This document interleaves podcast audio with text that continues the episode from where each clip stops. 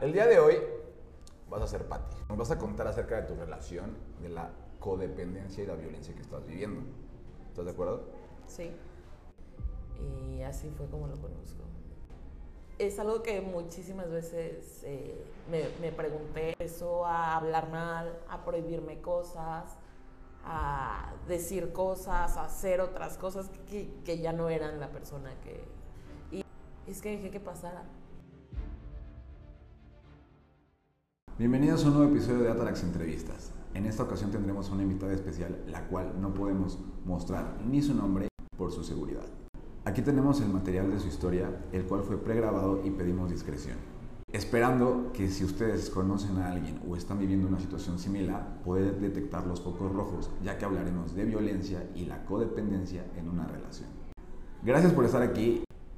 En esta ocasión tengo una amiga, que no voy a dar su nombre, pero nos va a dar su testimonio y su experiencia para que ustedes puedan aprender lo que está viviendo y cómo poder tomar una alternativa. Bienvenida, Patti. Te vamos a llamar Patti. Ok. ¿Cómo estás? Bien. Bien. Gracias. Sí. Qué bueno. Mi pregunta, mi primera pregunta para esta entrevista es, eh, tú ya tienes una vida hecha en Europa. Ajá. Y cuando regresas acá, ¿por qué regresas acá? Eh, estuve varios años allá. Regresé porque me separé de mi ex esposo. Eh, no fue falta de amor, fue distintos caminos. Cada uno tomó distinto camino. Sí. Y en algún momento yo ya no me sentía bien. Yo tengo un cariño profundo hacia él. Es como si fuera alguien de mi familia, pero cambiaron las cosas y es por eso que decidí regresar. Regresaste y cuando regresas aquí te sentiste cómo? frustrada. eh, finalmente una separación es un fracaso. Lo veas como lo veas. Hay gente que te dice, ay, vas a salir adelante, inshallah", y cosas así. Y es algo que tú sabes que tienes que salir adelante. O sea, la gente siempre no es la, no es la primera ni la última. Todo va a estar bien. Todos piensan que estás triste. Y sí lo estás, pero no necesitas que te lo estén diciendo. Entonces, yo siento que a partir de eso eh, la autoestima baja, eh, a pesar de tener un buen trabajo y cosas así, hay factores que en cuanto a relaciones personales, pues te, te determinan, ¿no? Y la autoestima baja es la, una de las más importantes, el amor propio. Entonces yo en ese momento estaba con todo por debajo del mil. Eso, eso fue lo que originó tantas cosas que vinieron después. Ok, una vez que superas eso, o no lo superaste, ¿en qué momento dijiste quiero conocer a alguien? ¿Y en qué momento conoces a esta persona? Eh, sí lo superé. Bueno, superar es aprender a vivir, ¿no? Con eso. Y conocí a otra persona, tuve otra relación con un chico que me presentó una amiga y yo creo que ahí fue a partir de ahí donde empezó toda mi codependencia y todo. Específicamente con este chico tuve que acudir a- al psicólogo porque a pesar de que no me maltrataba físicamente, el maltrato psicológico eh, era muy grande. Eh, o sea, es- él, él es uno antes del uno de ahorita. antes, él fue el que originó. O sea, yo creo que el origen de todo fue mi relación. Tuve una relación de tres años con este chico, le vamos a poner Mario, pues de X. Margarito. Margarito, sí. Con Margarito tuve una relación de tres años. Viví con él. Eh, estuvimos juntos, pero una persona. Él es artista, es músico, famosón. Y entonces, él lo que hacía conmigo era bajar la autoestima, decir de, güey, tú estás con alguien famoso, tú no eres nadie, tú estás fea, tú, yo te hago el paro porque te amo, o sea, pero la verdad es que poder estar con alguien más tres años no me dejaba ir a trabajar, era una persona súper celosa, no podía yo bajar ni siquiera a la tienda, literal me tenía encerrada en el departamento. O sea, bajo llave. No bajo llave, Pero si yo salía, sabía que era un problema, siquiera ir al Oxxo a comprar cigarros. Me decía, te quedas a ver con alguien allá abajo, seguro vas a ir a ver a Shalá, a quién vas a ir a ver. Entonces, inclusive yo trabajaba en una empresa grande, dejé de ir a trabajar porque él me prohibía ir a trabajar. Me decía, haz home office, puedes hacerlo. ¿O qué? ¿Quieres salir para después irte a tomar un café con alguien? ¿O vas a ver a alguien en el trabajo? Seguro andas con alguien del trabajo. Entonces terminé perdiendo también mi trabajo gracias a esta persona. Eh, el de la inseguridad era él, totalmente. Pero tú, ¿por qué sigues ahí? Él es el de la inseguridad, pero yo creo, cuando tú eliges a una persona, supongo que esa persona tiene los mismos problemas que tú tienes. Su inseguridad era igual a la mía. Éramos... Porque obviamente cuando tú dices, es que él me está haciendo esto, yo empecé a hacer lo mismo. No decirle no a salir esto, pero yo me imaginaba que andaba con todas, se me hicieron, los enfermos, ¿sabes? Entonces ya ahí es cuando se vuelve la codependencia más grande y se hace una relación enferma. De ahí tomé la decisión de ir con una psicóloga que me hizo pruebas y todo, test. Me dijo, ten la autoestima a menos mil, te la tiene a menos mil y tienes una relación totalmente codependiente. Me dijo, el problema es que él no te va a dejar. Y tú, si no tomas la decisión, no, no se van o sea, a no vas a avanzar. Exactamente, o sea, era yo tomar la decisión y decir bye o seguir ahí, pues X, o sea, hasta destruirnos la vida a los dos, porque literalmente eran días, como él no tenía conciertos o tocadas en dos semanas o gira, entonces pasábamos dos semanas literal encerrados en un cuarto comiendo pizza o tomando cerveza, pasábamos cinco días seguidos tomando cerveza y fumando sin comer. No sé, era una vida Tóxica. rara y tóxica, algo que nunca me imaginé. Y yo siento que a partir de ahí es que da origen a la siguiente relación que fue empeorando Progresivamente. Ajá. Dejas a este chavo, ¿no? Te tomó mucho tiempo para conocer a esta nueva persona. En el Inter eh, estuve sola como tres meses y conocí a un señor, un señor mucho mayor que yo, me llevaba 30 años y empecé a andar con él. Pero era una relación igualmente eh, no, no tóxica, pero diferente. O sea, era una relación, fue como una relación más reconstructiva disfrutábamos de ver una película, de escuchar ópera, o sea, de ir a comer a algún lugar. Siento que en algún momento yo buscaba eso, que él, lo que me bajó el otro, que él me lo subía así, el autoestima de, no, es que está muy guapa, es que es mi novia, y como era una persona importante, conocía a mucha gente. Entonces él siempre me presumía como con los amigos así de wow, así de sí, mi novia. Y eso a mí me hacía reconfortarme, ¿sabes? O sea, sentirme mejor de, de todo lo que hacía mi relación pasada. Con esta persona estuve un año, pero realmente no fue una relación amorosa o así, sino... Sí, creo que fue más por ego, ¿no? O lo veo, bueno, como lo vería yo, no sé, es como mucho ego. Ego, ajá, y un amigo que te dice, güey, estás bien, estás guapa, estás para mí, para mí es lo mejor. Sí, un señor que me lleva 30 años. ¿sabes? Y ya, terminé con él. Un... ¿Por qué lo terminas? Decidí dejar de hablarle, porque sinceramente pues no, no estaba enamorada, no era sano seguir en, en el ego, como dices tú, así de estar con alguien para que me diga, ay, güey, estás bien, algo que yo debería de saber o que yo debería de o que todos deberíamos de tener claro como prioridad que somos, ¿sabes? Así de primero yo debo de estar bien yo, tengo que sentirme guapa yo, tengo que sentirme inteligente yo, todo, o sea, por mí y ya después poderlo compartir con alguien que esté, que sea un 10, si tú te sientes un 10, va a estar con alguien que sea un 10. ¿Y empiezas a trabajar contigo o la automáticamente empiezas la otra? Sí, trabajé cinco días conmigo.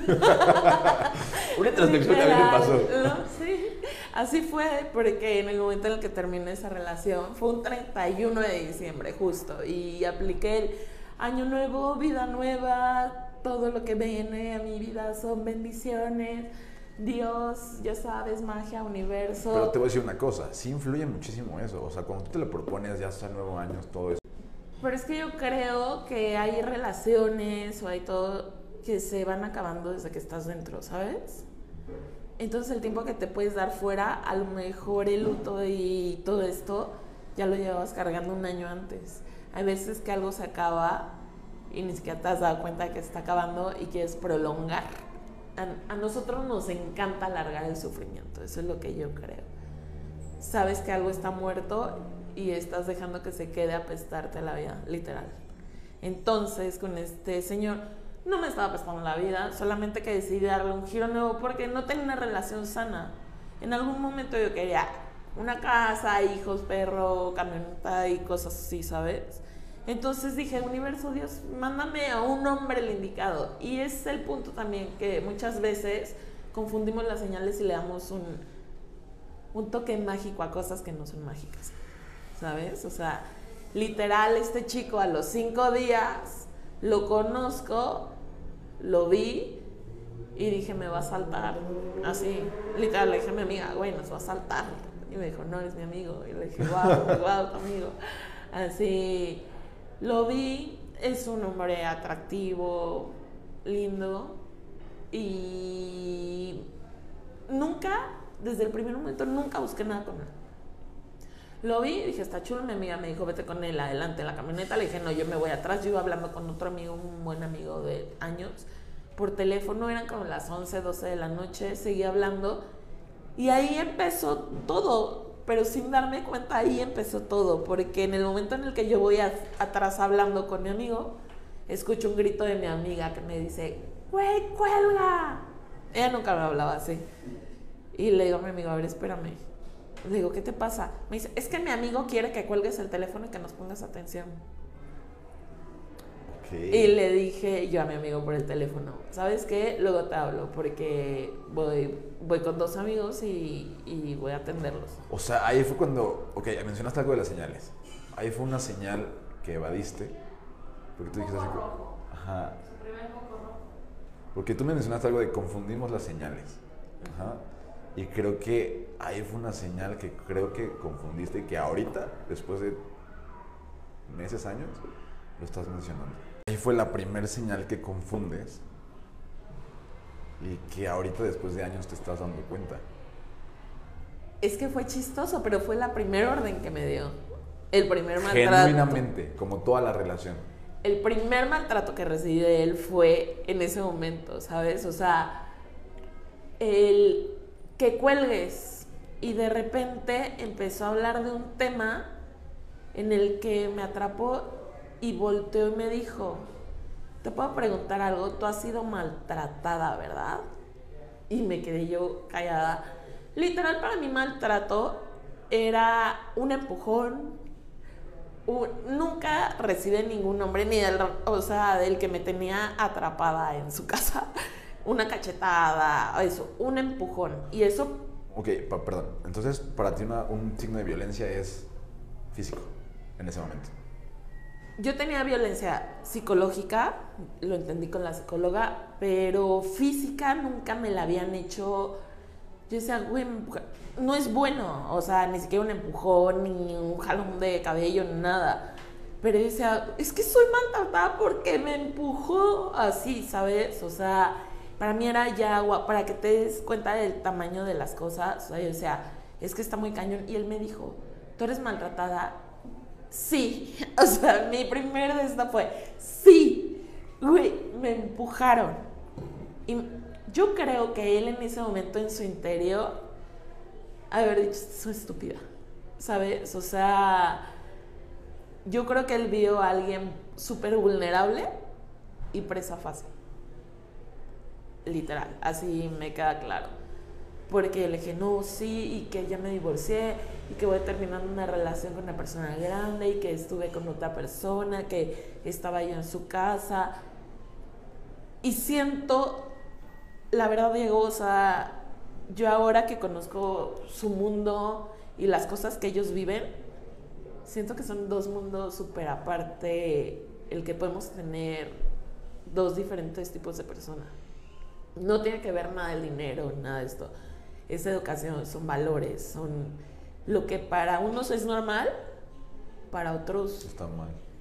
Para nada lo es. O sea, para ellos es normal tener tres mujeres y pegarles y tener hijos con todas las chicas de la colonia. Es algo normal. No es que lo vean mal, es que es algo que normalizaron ellos. ¿Sí? Y el mundo, lo malo fue cuando se mezclaron las dos cosas, ¿sabes? Porque ni él sabe respetar lo mío, ni yo entiendo lo suyo. ¿Y por qué están juntos? No entiendo, yo creo que es algo, es una cuestión de condependencia tanto de él conmigo y yo con él, sin duda. Es cuestión de ego también, porque es así como de, güey, ¿cómo no puedo? ¿Cómo no voy a poder, sabes?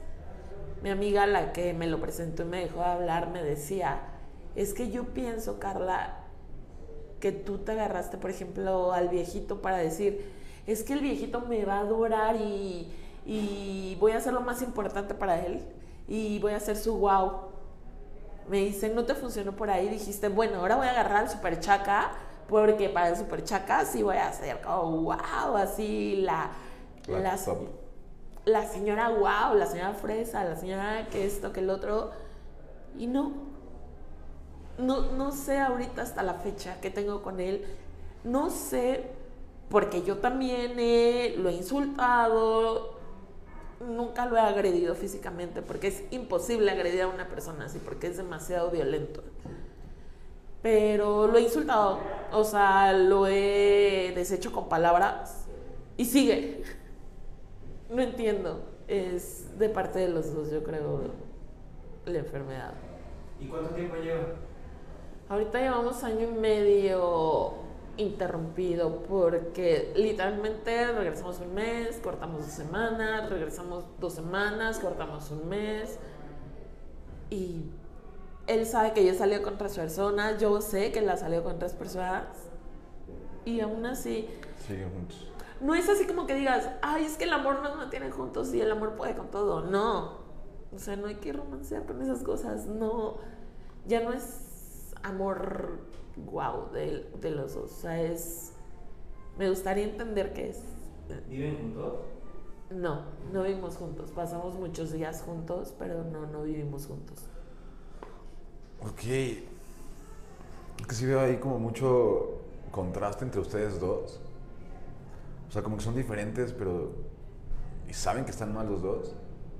Pero aún así quieren seguir juntos tanto tú como él. Pero aquí no hay solo, solo polos, opuestos, o sea, aquí ya son polos opuestos y ya nos atraen. O sea, es muy pasional su rollo. Yo creo que sí. Pasional y ego. Es de. Él es súper celoso de. Es mi vieja, es mi vieja y. Justo ayer me, enojé con él porque me comentó una cosa en las redes sociales y me dijo, para que todos vean, me dijo, celos de, de chaca para que todos vean que eres mía. Y le dije, o sea, relájate. Yo no hago ese tipo de cosas porque no sé cómo puede reaccionar. Y aparte no soy así, lo sabes. O sea, de estar poniendo, ay, mío, o o sea, no, no me gusta exhibirme. Nunca he publicado fotos de relaciones mías. Desde que me casé fue la última vez, yo creo. O sea, nadie sabe con quién ando, nadie sabe nada pero él es muy de, es mía, es mía, es mía, es mía, es mía. Pero tú por algo lo hiciste, ¿por qué no haces eso? ¿Por qué no lo hago? Porque no quiero provocar algo, porque sabes qué? que yo no sé qué le puede enojar, que es una persona súper bipolar. No sé si está conmigo por otros intereses que la verdad yo no entiendo, o sea, no, no, o sea, me gustaría. Es que suena tonto y suena tonto que yo te lo esté diciendo y suena tonto que yo lo esté aceptando y suena tonto que yo no me pueda salir de eso, ¿sabes? O sea, todo suena tonto. Estás dentro, sabes que estás mal, te están haciendo daño, estás cagando muchos aspectos de tu vida y sigues y por qué no te sales, eres una persona inteligente, si has tenido más relaciones, si hay gente que quiere estar ahí y por qué no lo haces. Porque ahorita no quiero, ni puedo, no sé. ¿Le tienes miedo?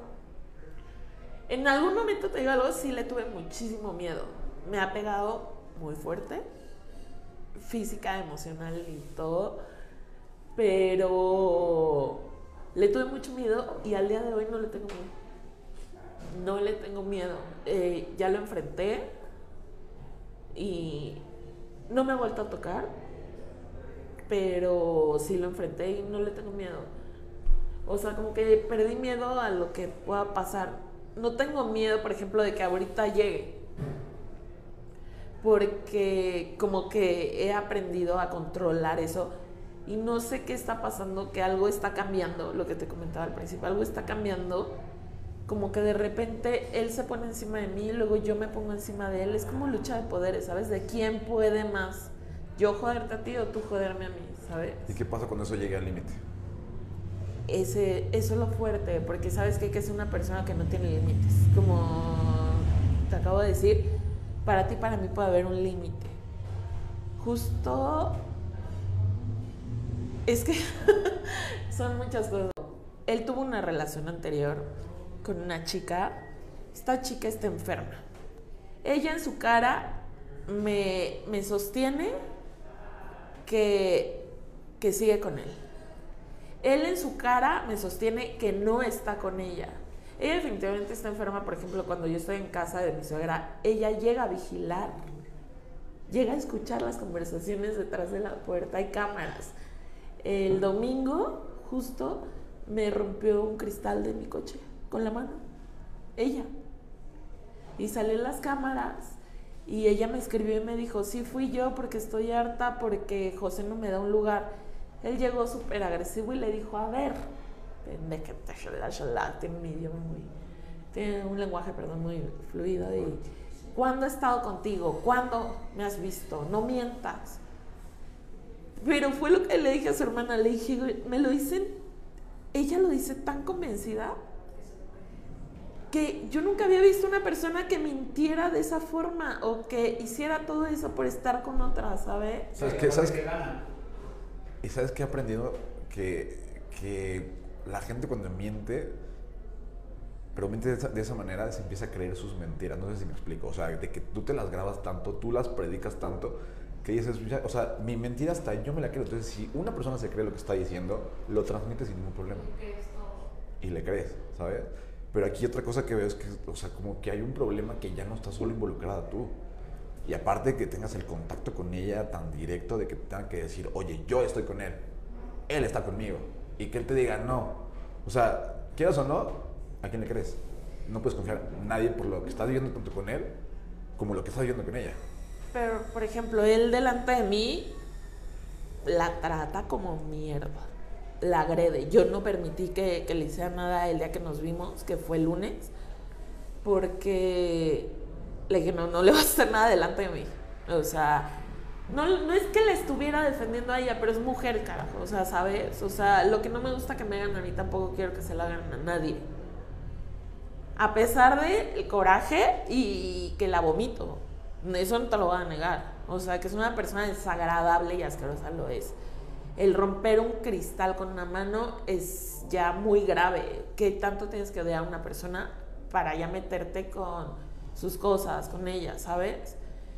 Entonces, a lo que me refiero yo es así de, ella me empezó a dar argumentos, a decir cosas. Es como si alguien te miente diciéndote yo, que ahorita traes una mancha roja en tu camisa y te digo, Diego, traes una mancha roja en tu camisa y, y yo sé que traes la mancha y, te digo, ah, pero te la hizo tu mamá con grosella, cuando en realidad te cayó, no sé, catsup, ¿sabes? O sea, ella se hace un contexto de las cosas que pasan, pero sabe las cosas que pasan. Es como si estuviera vigilando todo el tiempo. ¿Sabes? Yo sé que tu coche está estacionado aquí afuera, pero Yo me invento que llegaste con Lulu y pusiste tu coche aquí afuera y A luego se fueron al Oxxo, ¿sabes? Yo invento una historia de las cosas que sí pasan. A mí me dijo, es que una mentira en la que la caché y le dije, ¿qué más? Yo estaba súper ecuánime, digo, porque accedí a verla a pesar de que conlleva peligro, porque, repito, son personas que tienen muy distinta educación. Sí, otro panorama. O sea, son de las personas que llegan y te pican. Literal. Que si trae un cuchillo te pica. Y si puede echarse a golpes, te deshace la cara.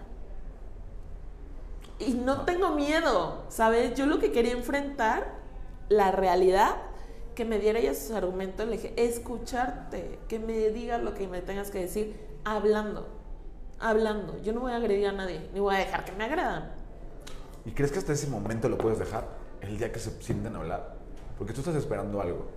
No sé, que yo te conozco de, de muchos años, creo que de toda mi vida. Pero la cosa aquí es que.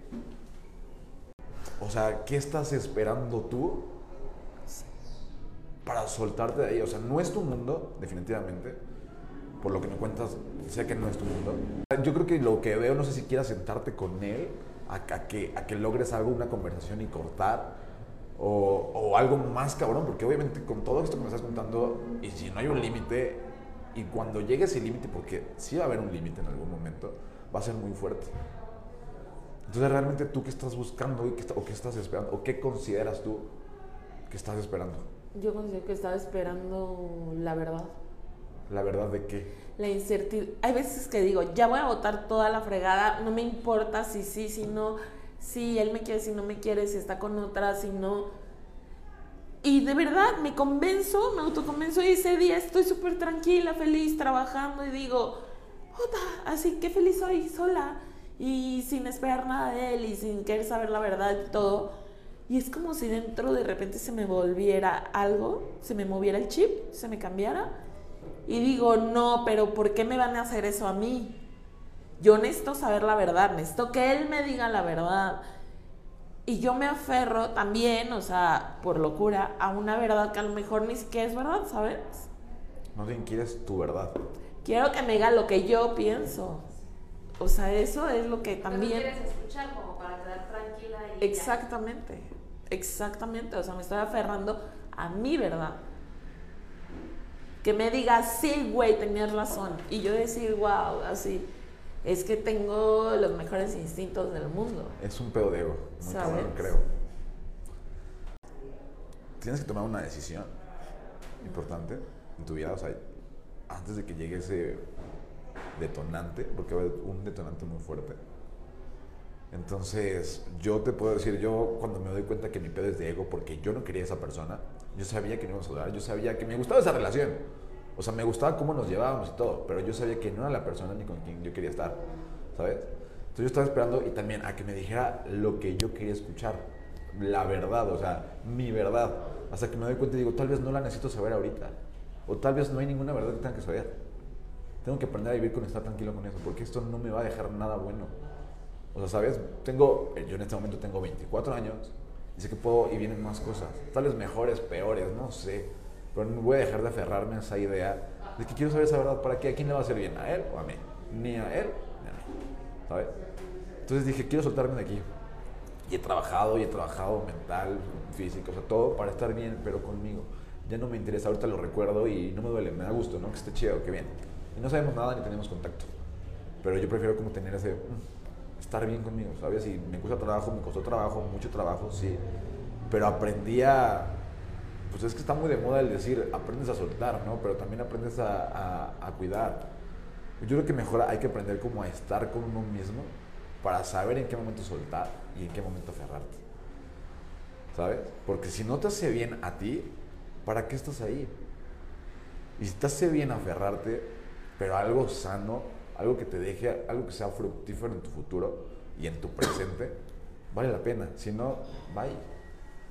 Lo que te digo justo. Un 10 busca un 10. Un 7, un 7, un 5, un 5. No puedes ser una persona wow y estar con alguien mal, ¿sabes? O sea, yo creo que... Y si te consideras ese wow, ¿por qué sigues ahí? Porque yo creo que realmente no me considero ese wow, ¿sabes? O sea, Inconscientemente. eso ya es cuestión de autoestima. Porque yo lo sé, o sea, si él me dice, qué mal te ves, ¿Te ya me vi mal un mes. Para mí, yo, ¿sabes? Entonces yo es así como de, uy, ¿por qué él me dice a mí esto y la otra que es una shalala? O sea, yo la llamo de una manera y la veo y la veo que no tiene nada que ver conmigo, no por guapa, no por fea, no por linda, no por mala, o sea, es una persona que no tiene nada que ver conmigo, no se parece ni en el blanco de los ojos, ¿sabes? O sea, ni bien una ni bien otra, simplemente somos muy diferentes. Pero tiene una educación muchísimo muy diferente a la mía. Y luego yo veo y digo, wow, tanto invertido, no sé, de mis padres, tanto yo invertir tiempo, tanto estudiar, tanto irme, tanto regresar y tanto hacer, como para terminar así. Estoy un poco decepcionada más bien de mí, ¿sabes? Yo creo que eso es lo que te lleva a decir, voy pues, para lo que me alcanza, ¿no? Ahorita. Supongo que es eso. O sea, no sé, no sé, que sea que alguien me dijera. Porque luego digo, no, sí lo quiero, sí lo amo, sí lo adoro, sí, a lo mejor sí vamos a hacer algo bien padre. Se va a cambiar. Pero tiene que ser lejos de aquí, digo, porque pues digo, me ha causado tantos problemas con mis amigos, con mis papás, con mis hermanos, que digo, no, pues no puedo estar con ellos. Pero podemos estar él y yo en Querétaro, en Toluca, imagíname. Y luego digo, a ver, venga, Pati, regresa. ¿Cómo vas a estar con alguien que... Es que verdad. Es como. no tienes que decirte nombre, no pasa nada. O A sea, ver, venga, Pati, hacemos el- vuelve. Hacemos el silencio. ¿no? Ok, venga, regresa. ¿Qué, qué tienes que estar con una persona así? Pero cada vez te, te metes, te metes, te metes más. Y si ya lo tienes detectadísimo, no tienes está haciendo terapia. No. Podría ser bueno regresar con tu psicóloga o buscar a alguien más, otras alternativas. Lo que siempre he dicho, o lo que siempre, y siempre, bueno, últimamente, no siempre, tienes razón, o sea, no, no siempre. Lo que últimamente me ha funcionado es buscar salidas. Siempre hay una salida, siempre hay una opción más. Si no es dejarlo fluir, es estar tranquilo porque siempre va a haber una opción. O sea, tal vez no regresar a terapia, pero vas a encontrar una opción. O sea, lo mejor es que tienes que estar tranquila. Tú ya te fuiste a Europa y conoces otra cultura, viviste allá. O sea, tienes diversidad en eso. Puedes buscar otras alternativas. O sea, es más, no sé, se me ocurriría irte del país a viajar, a, tal vez de, de viaje literal, de turista, ¿no? ¿no? No vivir a otro lado. Pero como que despejar, salir tantito de ese mundo en el que estás, porque creo que estás, tú misma, como lo estás diciendo, te estás hundiendo. O sea, por más que alguien te va a decir, te saco, te saco, se te saco, si tú no quieres, no vas a salir de ahí. Sí, tienes razón. Yo creo que, por ejemplo, ahorita que lo dices, ir al psicólogo es como. Tú cuando vas al psicólogo sabes en el fondo lo que tienes. No es por denigrar el tal- trabajo de los psicólogos, nada. O sea, es, es muy bueno ir a terapia, dicen, ¿no? Pero yo creo que cuando tú vas, tú sabes lo que tienes, tú sabes lo que te está afectando. Esto es como dejar de tomar o dejar de fumar. O sea, es un día decir, no quiero más, no puedo más, esto me está haciendo daño y dejarlo. No de, hoy me voy a fumar uno y mañana otro y pasado recaigo y me doy la cajetilla, porque no funcionan así las cosas, ¿sabes? O sea, yo creo que esto es un problema de, de decir, hasta aquí. Porque, ¿sabes qué me preocupa? Por ejemplo, yo lo que veo, yo soy una mujer ya, o sea, grande, pero hay un montón de chavitas que están en la misma situación. Está de moda enamorarse del malo, Diego. Así. Y yo decía, ¡qué locura! Eso no existe. Así, las nuevas generaciones están pendejas, ¿no? O sea, neta, no sé, como que algo le falta a esta sociedad. Te lo estoy diciendo a nivel sociedad y porque lo veo. Y la gente lo dice y lo repite y se lo creen porque está de moda el Señor de los Cielos, porque está de moda el Chapo, porque está de moda toda esta gente. Y los güeyes quieren ser como ellos y las chicas buscan hombres como ellos. Ya los buenos están devaluados. Sí, porque nos lo están encimando tanto, ¿no? Nos lo están inculcando indirectamente, como de así es la vida, así la tienen que vivir. O sea, sí, sí noto mucho eso. La gente buena da hueva hoy en día. Eso sí, ay, güey, es muy bueno, qué hueva. Así, el, el que es cabrón, el que es grosero, el que es chaca, el que no te pela, el que no te llama, el que tiene muchas mujeres, es el cañón. Tú mencionas que eres muy grande, no eres muy grande.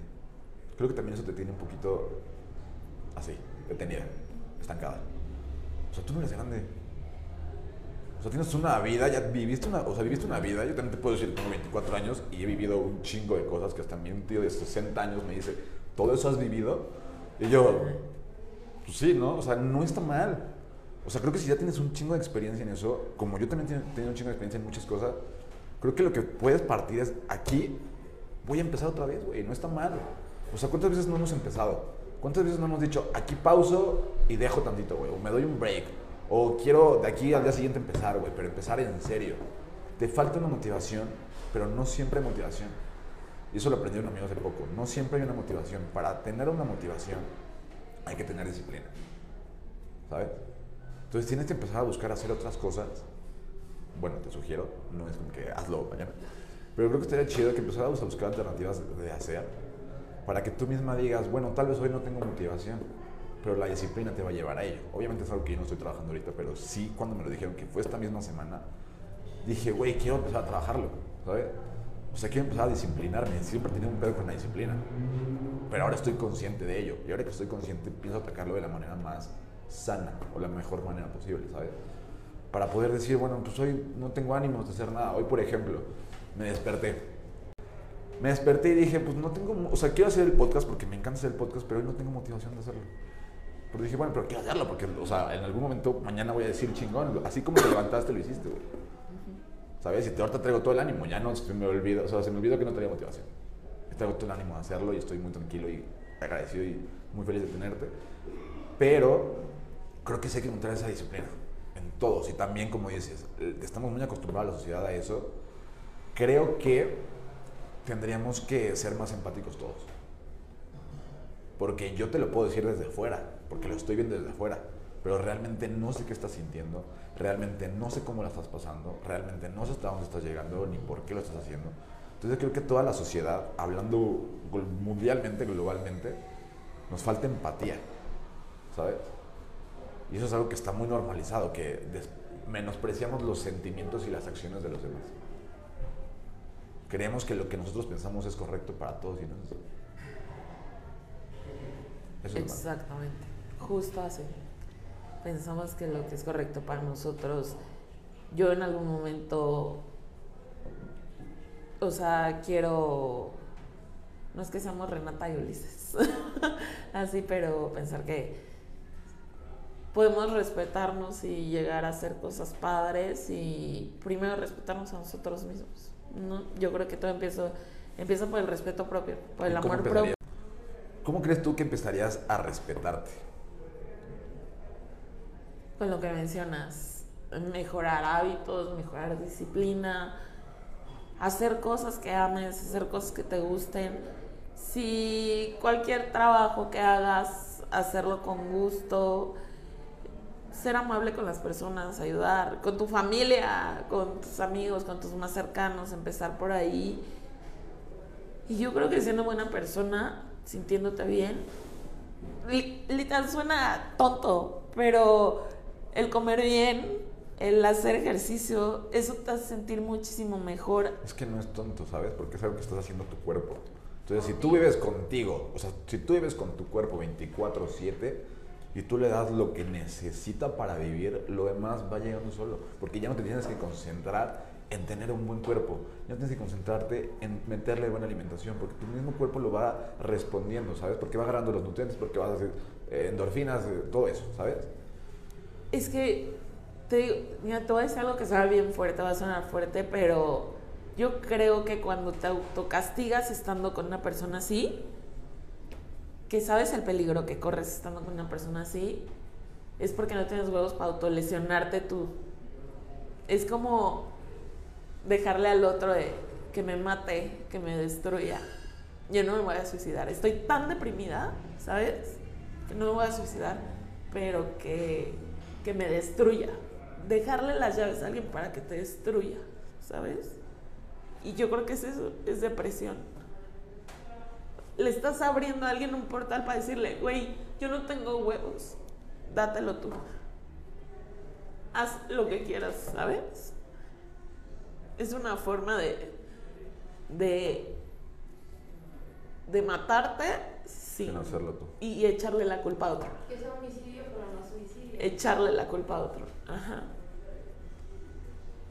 Verga. Es que, bueno, no sé, te digo, no, no sé cómo lo estás pasando. O sea, Ajá. verte así, pues, raro. ¿Qué te hace feliz? ¿Qué te llena como persona? ¿Qué te Eh, hace sentirte plena? ¿Qué disfrutas? trabajar, diseñar, estar con mi familia, con mis amigos, salir de fiesta, me gusta, me va a la fiesta, Diego lo sabe. Eh, Somos fan. me gusta hacer ejercicio, me gusta comer bien, me gusta arreglarme en buen, me gustan los masajes, me gustan muchas cosas que he dejado de hacer porque no tengo tiempo, porque estoy muy atorada con esta persona. Pues bueno, hablaba con Diego hace poco, hace unas semanas, que al final del día destinamos nuestro tiempo para lo que nos gusta o para quienes queremos. Todos tenemos 24 horas. Tú, Las yo, mismas 24 horas. Las mismas. Y si es lo que a ti te gusta, deberías. Tiempo no tenemos, vivimos muy rápido, sobre todo hoy en día. Eh, date el tiempo para hacer lo que te gusta e ir eliminando poco a poco todo eso que no te aporta absolutamente nada en tu vida. ¿Sabes qué me ha funcionado también? Y el, el pensar que un paso al día. O sea, tú sabes que haces todo eso y te encanta hacerlo a la vez, ¿no? Pero sabes que tienes que empezar por algo y que haciendo todo no te va a funcionar. Tienes que empezar un paso al día, ¿sabes? Y eso de que ay, regresas dos para avanzar uno y lo como se diga, no. Un paso al día. Y es más, si un día no puedes dar un paso, no es que tengas que regresar. Es que te quedas ahí para el segundo día dar otro. ¿Sabes? Entonces, si tú sabes lo que te llena, tienes que empezar por algo. ¿sabes? O sea, de verdad, a mí algo que me funcionó mucho en mi momento de crisis de ansiedad y de depresión y de todo, y que yo no creía que fuera posible, fue buscar ayuda. ¿Sabes? Uno a veces no puede ir con las cosas y no es que esté mal. Ni, no es que esté mal ni, ni tratar de hacerlo solo, pero mucho menos es buscar ayuda. Porque cuando te empiezas a entender con gente igual a ti, o sea, de que tengan la misma situación, situación similar, ¿sabes? De que te empiezas a identificar, tal vez no te sirve de nada, tal vez no te aporta, pero en que te va a aportar en que te está escuchando, en que va a estar ahí, en que tal vez te dé un consejo que tú lo tomes a una manera, una representación diferente y lo empieces a hacer de otra manera, ¿sí? Entonces creo que si hay muchas alter- alternativas, te tengo otra pregunta. Yo te cargaba, no para que se hagan bien. o sea, sí. Pero ¿qué me cargabas a qué edad, sabes? O sea, Ajá. No, no está adelante. Esa es una. Y la otra, ¿qué crees de tu infancia que te haya marcado para estar donde estás ahorita? O para haberte querido salir de tu mundo, ya sea Europa, ya sea con el músico, ya sea con este. Te digo algo, yo tuve una infancia muy buena, yo creo. ¿Bueno qué? Una infancia muy buena. O sea, mis papás son unos soles y todo. Pero yo creo que mi mamá nos tenía. mu- Era muy exigente. Era una mujer súper exigente. Que a la larga no lo veo mal, lo veo bien. Pero, por ejemplo, mis papás tienen una relación muy estable que dicen que nosotros repetimos patrones, ¿no? De los padres y de todo.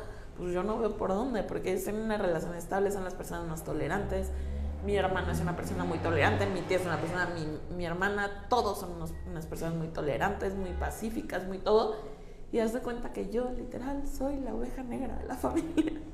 No sé, es algo que llevo dentro desde toda la vida.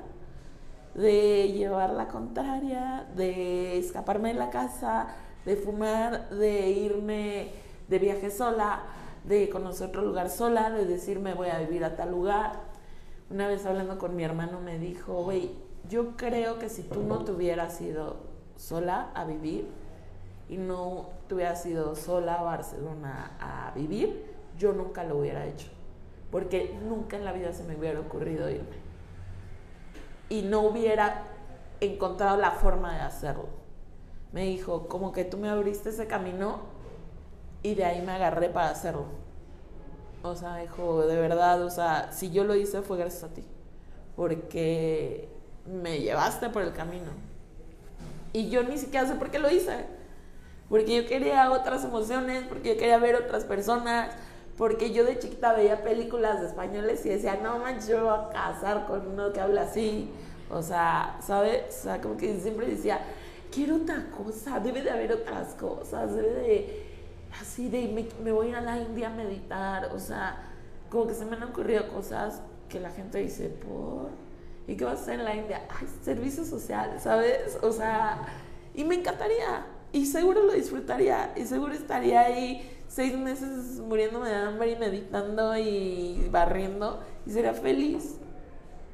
O sea, yo creo que hay gente que nació para unas cosas y hay gente que me frustra, por ejemplo, yo creo que eso es lo que me tiene frustrada, que mis papás pusieron expectativas en mí por eso me dieron la educación, por eso, porque ellos esperaban de mí, a esta edad yo creo, un hijo, un perro, una casa y la vida feliz. Cuando me casé eran las personas más felices, porque yo decía, no, nunca me voy a casar, que voy a casarse. Fui la primera a casarse de todo el mundo.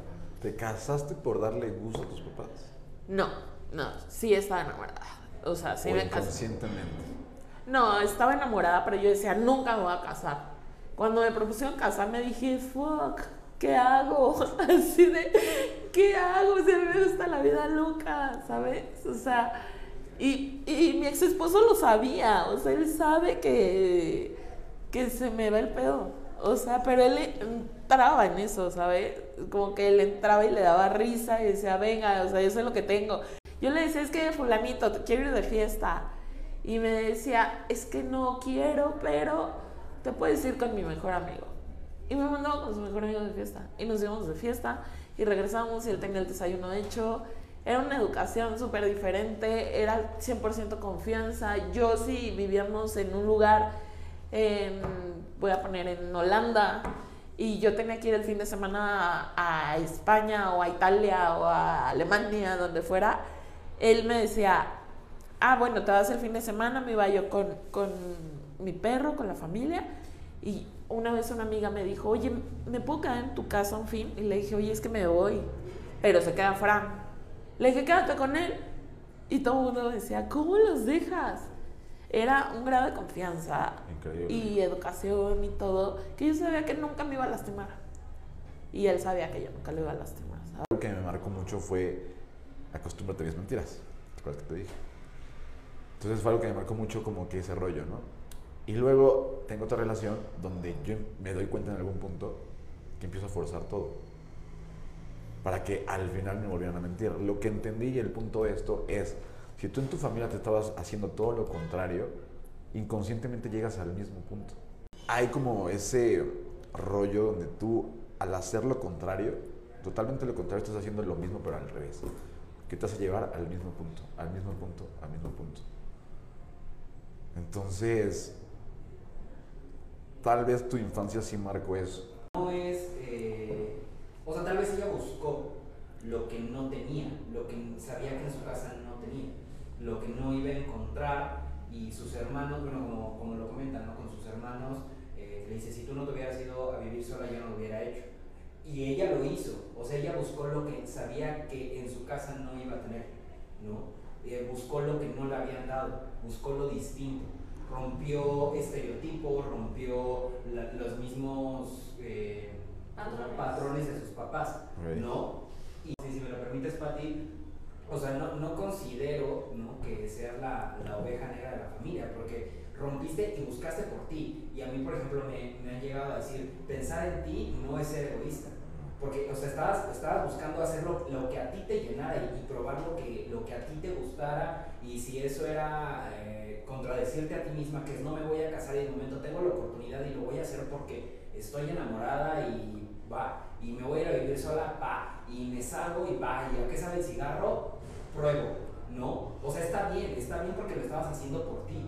Malo cuando le das gusto a la familia de voy a hacer lo que mi familia me inculcó, voy a hacer exactamente lo que, me- lo, lo que tienen pensado para mí, ¿sabes?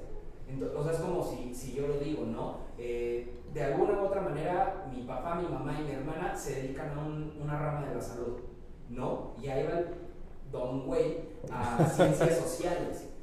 Para nada, o sea, yo también me llegaba a sentir así como de, eh, soy, ¿cómo se llama? La oveja negra. Creo de que, los, creo que los que estamos en esta sala, Consideramos la oveja negra de nuestras familias. Pero, pero al final de cuentas estás haciendo lo, lo que a ti te gusta y al final de cuentas tomas la decisión. Ahora, eso mismo, ¿no? Tienes que llegar a aplicarlo a- al punto en donde digas, ok, ya probé este, este otro, su- suponiendo, hubieras probado el cigarro, no te gusta, o probaste una marca de cigarros que no te gusta y dices, esa marca no la vuelvo a fumar. De vez en cuando la vuelves a probar, pero llega un momento en el que dices, eh, ya la probé demasiado, ¿no? Me gusta la fiesta, ah, ¿sabes qué? Me gusta el sabor del whisky, pero me da unas crudas horrendas. Mm, Voy a evitar el whisky. Eso mismo llevarlo a, a, a tu persona, a tu grado amoroso, en donde digas, hoy me la paso muy bien con esta persona, siento que me da el cariño, me sube esto, pero hoy me da la cruda, pero la cruda realidad, güey, ¿no? Sí. Entonces, por ahí. Ajá, creo que entonces, sí, o sea, yo creo que retiro lo dicho. Si tú ya lo aplicaste tanto, o sea, eso, en esa época de tu vida, donde dijiste, güey, pienso por mí, ¿qué te detuvo? Lo dijiste, la edad.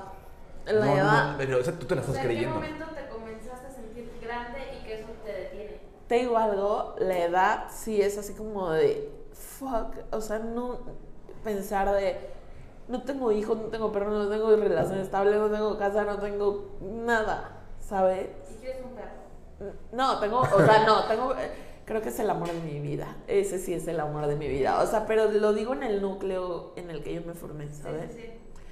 O sea, como que veo amigas que parecen felices con una familia y que yo sé que no lo son. Y yo siempre he defendido con todo el mundo diciéndoles, la felicidad no viene en el mismo bote para todos definitivamente. O sea, hay gente que es feliz puteándose. Hay gente que es feliz con su perro y su hijo y su esposo. Hay gente que es feliz viajando. Sí, cada quien tiene Cada felicidad. quien tiene eh, diferente concepto de felicidad y lo que no hace la gente es respetarlo. Porque si yo ahorita decido que voy a ser feliz con una mujer, se joden, ¿sabes? O sea, así te lo pongo. Para mí eso es la felicidad.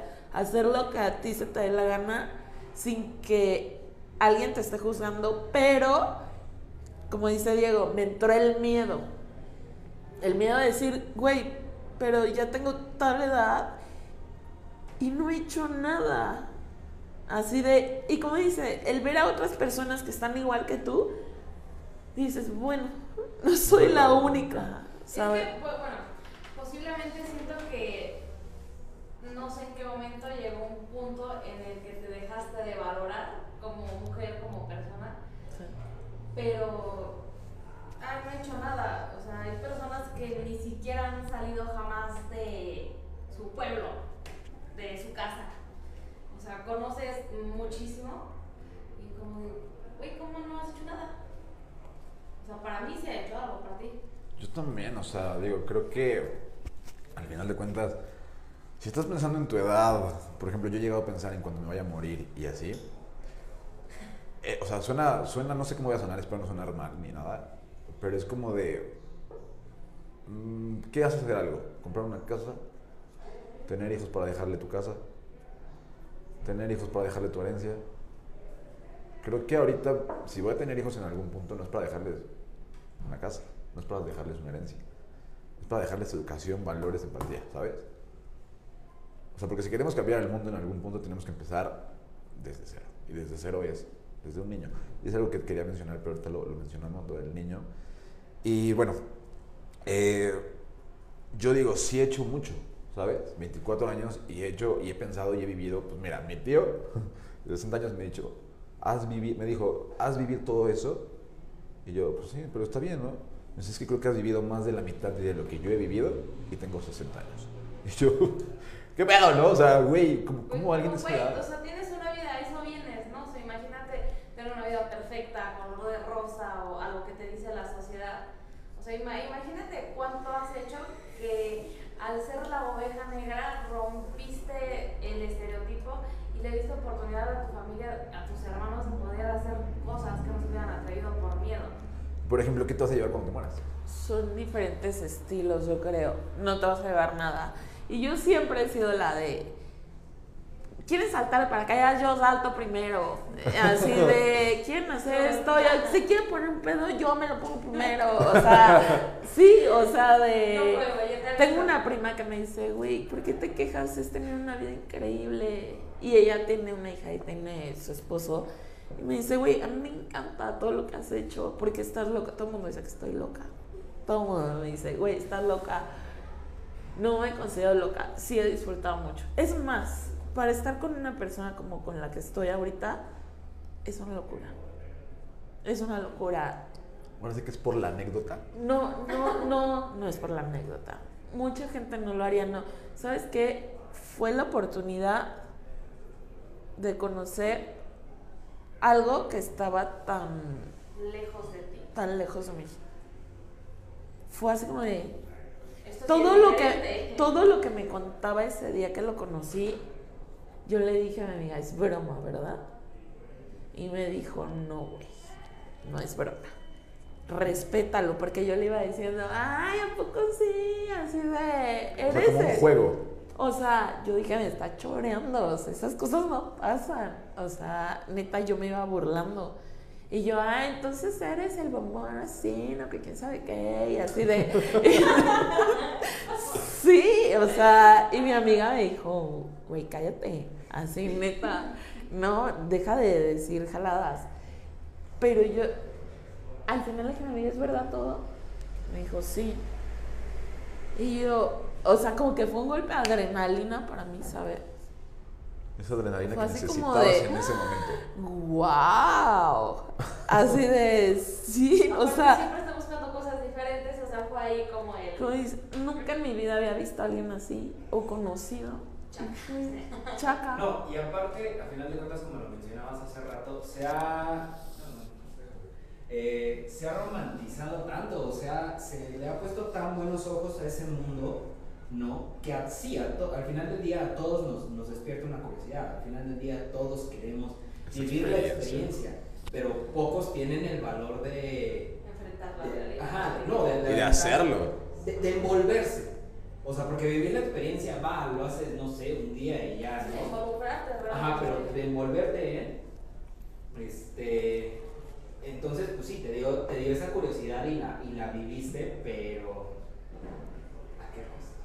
Exactamente. Y eso es lo que...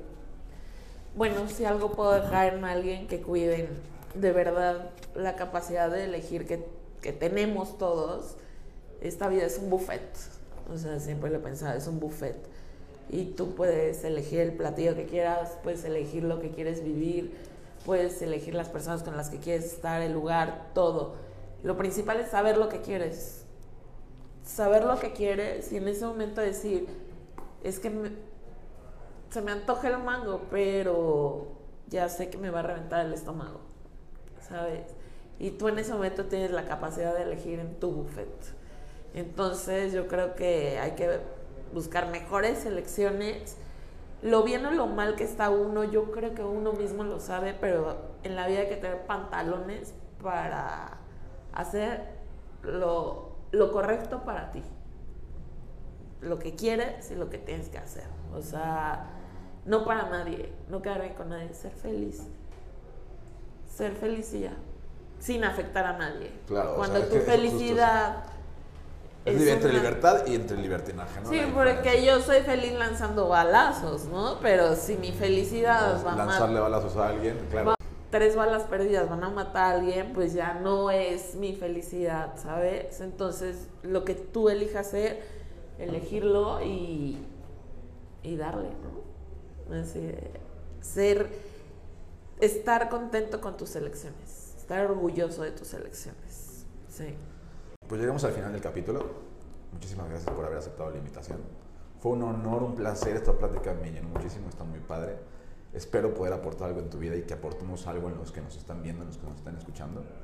Y que esta experiencia les sirva a todos como para salir adelante. Y cuando se tengan que estancar, y se tengan que estancar, y cuando tienen que salir, tengan que salir. O sea, creo que tu experiencia va a ayudar a muchos. Gracias por compartirla. No vamos a decir tu nombre, todo está seguro. Pero también esperamos, o espero yo, haber aportado algo a ti, que tal vez tomes la decisión a partir de hoy, no sé cuándo, pero que a partir de hoy pueda salir como de ese hoyo, de ese hoyo muy pronto. ¿Vale? Sabes que estoy contigo. Soy tu fan.